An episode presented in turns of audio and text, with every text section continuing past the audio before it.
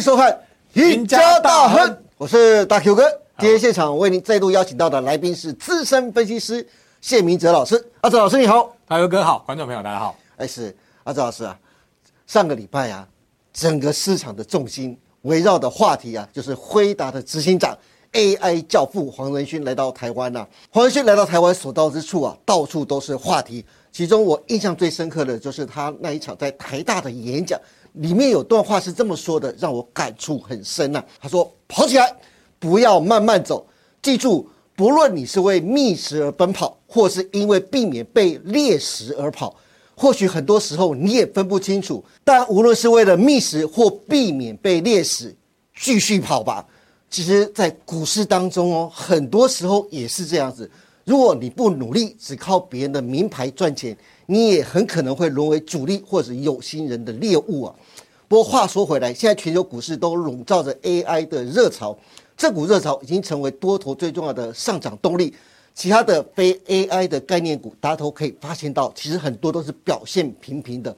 假如我们就以标普五百种指数前七大的 AI 概念股而言呢，这七档个股今年来就上涨了百分之七十。是标普百分之九的年涨幅的八倍，其他的四百九十三档非 AI 概念股的个股啊，反而是逆势下跌的哦。所以我就想问一下阿哲老师，对于这股 AI 的浪潮啊，你是怎么看的？台湾在这波的 AI 浪潮当中，最能吃到商机又是在哪里呢？哎，的确，就像大 Q 哥讲的哈，在整个礼拜哈，那个市场上最热门的一个消息就是那个穿着皮衣的男人。但我印象最深刻的其实是饶河夜市，饶河夜市啊，对，然后跟那个他现场不是请那个 AI。呃，做了一首那个我爱回答的歌，这是我印象当中比较深刻的哈。但无论如何哈，不管刚刚大哥哥所谈到的这些标普五百指数相关的概念股表现，而代表一件事情，就是 AI 的呃热度或者是 AI 的浪潮，它其实基本上是延续的。对，如果说没有搭到这一波商机的话，的确哦，你在股市当中的表现不会太过理想。是，好，但是大家会有一个疑问，就是说。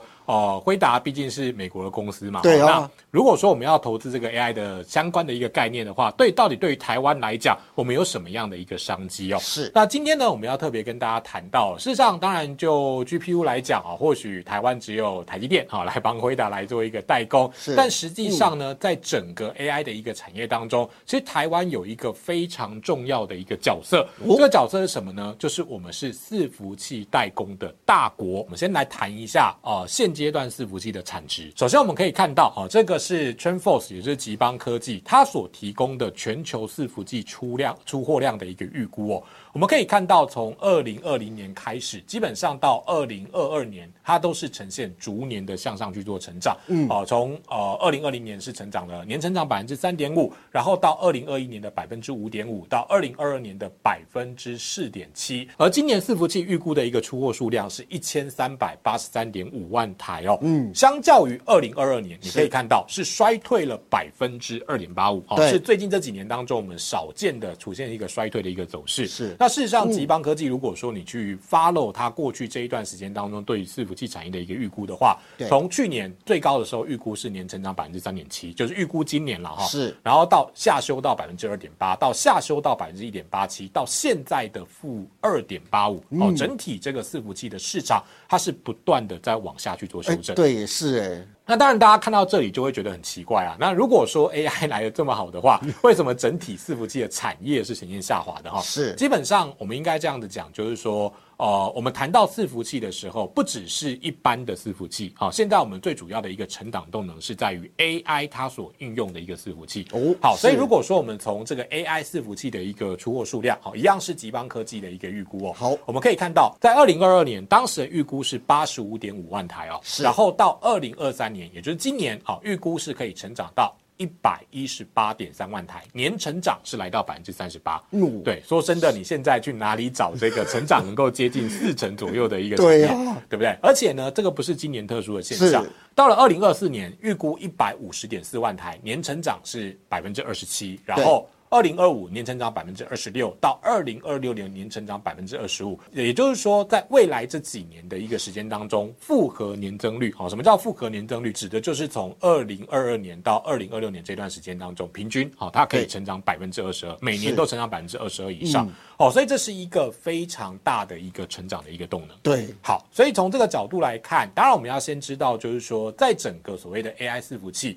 呃，它到底跟一般的伺服器有什么样的一个差别？很重要的一个关键，其实在于说它的单价特别特别高。哦，好，我记得在今天我还特别看了一间这个一样是这个研调机构它所分析的一个报告哈，就是说如果是原本的那种伺服器，成本大概在一万美金左右，但是如果说是现在最热的哈，就是这个黄仁勋这几天所谈到的，光成本大概就是要二十七万美元。对，这告诉你什么事情？告诉你说它的零组件。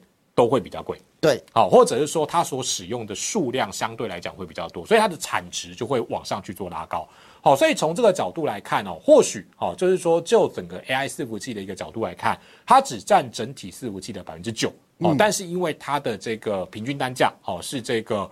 哦，一般伺服器的十倍、二十倍以上，哦，所以它会把整个产值维持在一个相对的一个高峰，而且这个比重呢，事实上到二零二六年，它也会上升到大概百分之十五左右。哦，所以我觉得说，以 AI 伺服器的一个成长力道来看的话，呃，这个当然对于呃伺服器产业来讲，会是一个非常大的加分。嗯，好，所以接下来呢，我们当然就要谈哈，就是刚刚大 U 哥所问到的一个问题，那跟台湾有什么关系？对啊，哎。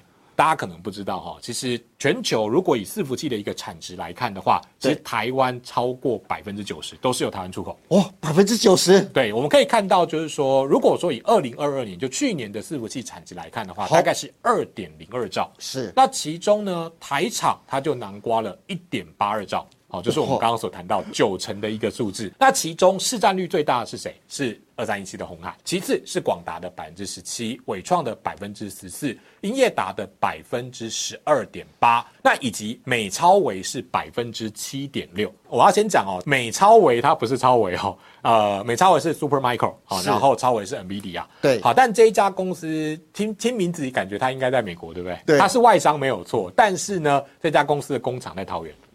对，所以所以对也算台湾的，是。对，所以那后面包括像神达、技嘉、啊环宏、人保、和硕等等。那大哥哥，嗯，从这十档个股当中，你能够看出什么样的一个共同点吗？共同点，对，很多都是过去从 NB 出身的。做 MB 出身没有错，还有很多最近的股价都很飙，没有错。你看哈，广达股价过去大家都觉得说啊，这个就是大牛股，了不起就六十几块，对，默默的也来到三位数。是伟创过去就是二三十块的股票，默默的也来到六十几块。对，英业达这个礼拜股价表现很强哈，然后技嘉就不用讲了，这个股价也也是飙翻天，飙一飙一波了。你大概就知道说，其实最近期这些大牛股飞天的原因是什么？哦，最主要就是伺服器，也是伺服器哦。对啊，所以有一句话讲，就是如果你站在风口上，大象也会飞啊，就是就是这个意思啊。你看这么大型的股票，为什么它能够大涨？最主要就是它站在产业对的地位上面。对，不过讲到伺服器啊，很多还是不太了解伺服器里面的零件架构啊。那阿瑟老师可不可以帮大家来分析一下这些伺服器架构里面，台厂又占有什么样的一个重要位置呢？好，首先我们先从上游的一个角度来看，好，因为一般伺服器它用的是 CPU，好，那 AI 伺服器它用的是 GPU，对，好，那所以从这个角度来看的话，公司好大概就是以外国的为主，包括了 Intel，好，包括了超伟，包括了辉达等等，好，那处理器的代工，好，当然就不用讲哈，因为呃，基本上 AI 你一定是相对来讲是比较先进的晶片了哈，所以现在主要的。如果就国内来讲，主要的代工厂当然就是台积电，是啊，然后呢，包括了远端的控制晶片 BNC 晶片啊，是信华，然后另外包括像是伺服器的 PCB，啊，伺服器专用的 PCB，包括了像是金相电跟博智，啊，然后包括了导轨，啊，它做的呃，包括像是川湖，然后以及最近挂牌南俊，对，哦，伺服器的机壳里面有包括像秦城，然后以及这个三六九三的银邦。那散热，好，当然这是一个很重要，因为他们是不断的在运算嘛，高速运算，高速运算嘛。那另外包括像铜箔基板，哈，这个也是最近期表现算强势的哈。所以包括了台光电跟台药，哈，这个是伺服器铜箔基板当中主要的一个厂商。是。那在整个伺服器产业的中游，好，那当然组装代工有包括了像是红海、广达、伟创、英业达，那包括了大型资料中心硬体以及解决方案的伟影，是。啊，那包括了品牌业者就是。戴尔、惠普、联想等等。好，那伺服器的下游哈，当然就是这种所谓的网络大厂哈，包括像是 Google 好，然后 Meta、微软、亚马逊等等。好，这个就是会用到很多伺服器的。相关的一个公司，对这么多个股当中啊，像广达、伟创、技嘉、英业达也都涨了，对不对？那其他哪一些的零组件的一些个股还有机会在接下来六月份也可能追寻广达的脚步，继续飙一段呢？好，所以这个部分当然其实刚刚谈到的都是大型股先涨嘛。对，那我认为。呃，中小型个股它有一个优势，就是因为它的股本相对来讲比较小，后续在补涨的时候，这些中小型个股它涨势会比那些大型股更加凶猛。哦，对，所以我们就来看一下哈，我们刚刚列的这个表格当中，我大家帮大家挑了几档，我认为后续非常有机会的啊，包括了首先我们先从呃机壳的角度先做切切入，是形成，你可以看到就是说这一波的一个股价，基本上它是一波高点比一波高点还来高，对对不对？然后。在礼拜二的时候，它是用跳空的方式攻上涨停板。对，好，所以简单来说，跳空其实基本上代表的是我股价要发动的一个很明确的信号，很明确的信号。好，所以基本上这样的一个个股，其实我们会去看它的那个多方缺口。好，只要缺口没有补掉的话，基本上都是属于强势的格局。OK，好，那另外我们来看三六九三的银邦。好，当然银邦的一个股价，其实大家可以看到哈，那过去从十一月，好，去年十一月五十四块六。到呃这个时候，股价已经来到大概两百三十块。好，过去这段时间股价涨了六倍。好，但是如果你从本益比的角度，嗯啊，它本益比大概十一、十二倍左右嘛。哇，那还很小。对，还是一个属于偏低的状况。对，所以我认为说股价其实应该是会有持续攻击的机会。那接下来我们谈的是导轨啊，什么叫导轨？就是大家在拉那个抽屉的时候，不是有那个滑滑轨嘛？两边滑轨。对，那个就是那个就是就是导轨了哈。但当然。这个东西可以用在家具上面，它其实也可以用在伺服器的机柜上面。对，好，所以如果说从川湖的角度来看，如果没有记错的话，呃，现在它的营收比重应该百分之六十到百分之七十都是来自于这个伺服器相关应用。好，所以你可以看到，就是说，当然这个其实。呃，过去这段时间里面，股价其实在三百五十到四百块钱之间，它其实有一个比较长的横向整理的时间，就是股价其实都有冲高，大概四百多块，然后就开始做回回档整理哈，大概股价都在这里。但是你可以发现，其实最近这啊两三个月左右的时间，它的高点其实是不断的向上去做突破。对，好，在过去我们也跟大家谈过嘛，你要如何去判断一两个股叫做多多方架构？就是我的高点越来越高，低点越来越越高，是这个就是多头嘛？对对对，所以你从这个角度来看，呃，股价其实呃基本上垫高的那个态势其实算是蛮明确的了。好，那短线上面大家可以沿着月线来做操作，好，基本上月线只要没有跌破，都还是属于多方的一个格局。嗯，对。那另外我们再来看哈，就是除了窗户之外，另外最近有一家公司刚挂牌，对，好，叫做南俊，是好那。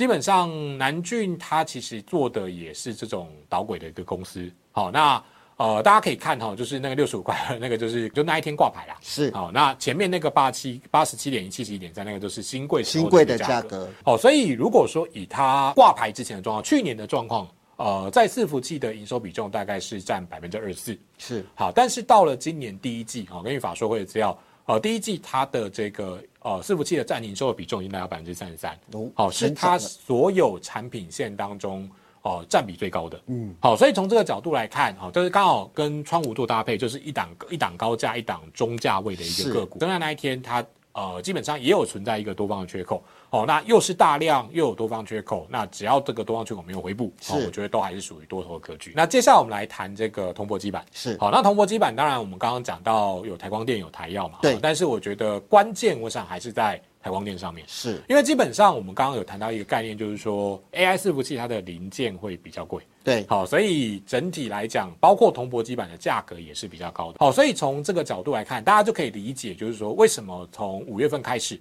好，不论是台光电也好，台药也好，股价都往上去做一波急涨，因为这一波的股价最高来到二一一，好，它是突破了原本前波的两两高点，二零一跟一九六。是。好，所以前两个高点大家就会知道一件事情，就是前面它是卡什么卡整数关是。两百块，对，好，那我来到两百块钱我就回档，来到两百块钱我就回档，对，好，所以股价有没有机会继续攻，重点在于惯性有没有做改变，是，那过去来到两百就卡关。那这一次我过了最高来到二一一之后，我还开始做震荡，嗯，好，所以大家可以关注的重点就是说，基本上哈两百块钱这个整数大关，如果是守住的，我认为这个就是一个站稳的讯号。OK，好，这是台光电。接下来是伺服器的 PCB 厂商。好，那当然，呃，金相电股价已经涨了了哈。那金相电、博智其实都可以哈，但是呃，博智的股价应该说它的股性相对比较活泼了。好，那当然这一波的股价最高来到一六八。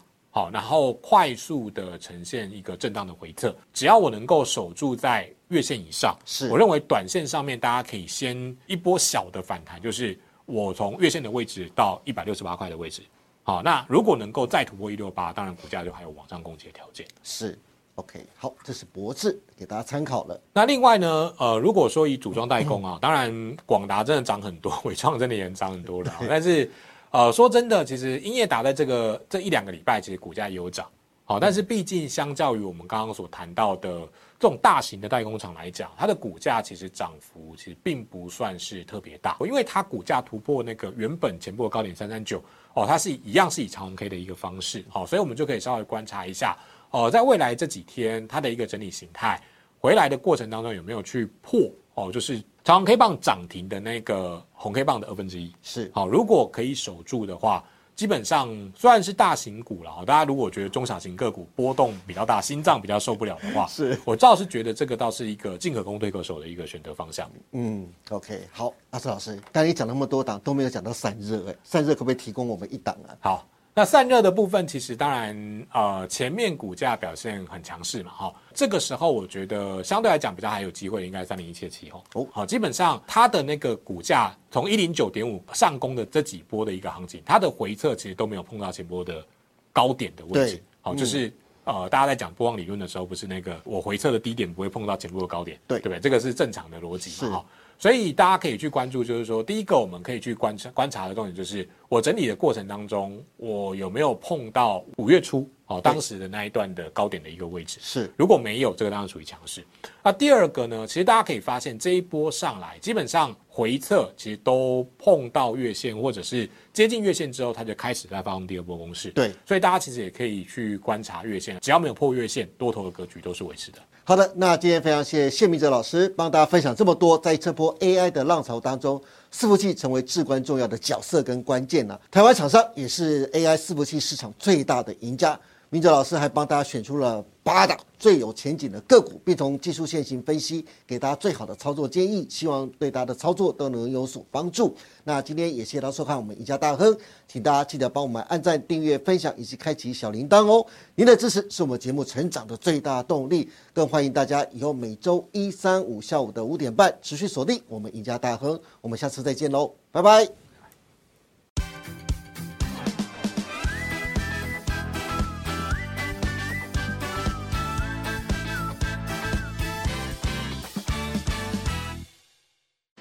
本公司所分析之个别有价证券，无不正当之财务利益关系。本节目资料仅供参考，观众朋友请勿看节目跟单操作，应独立判断、审慎评估，并自负投资风险。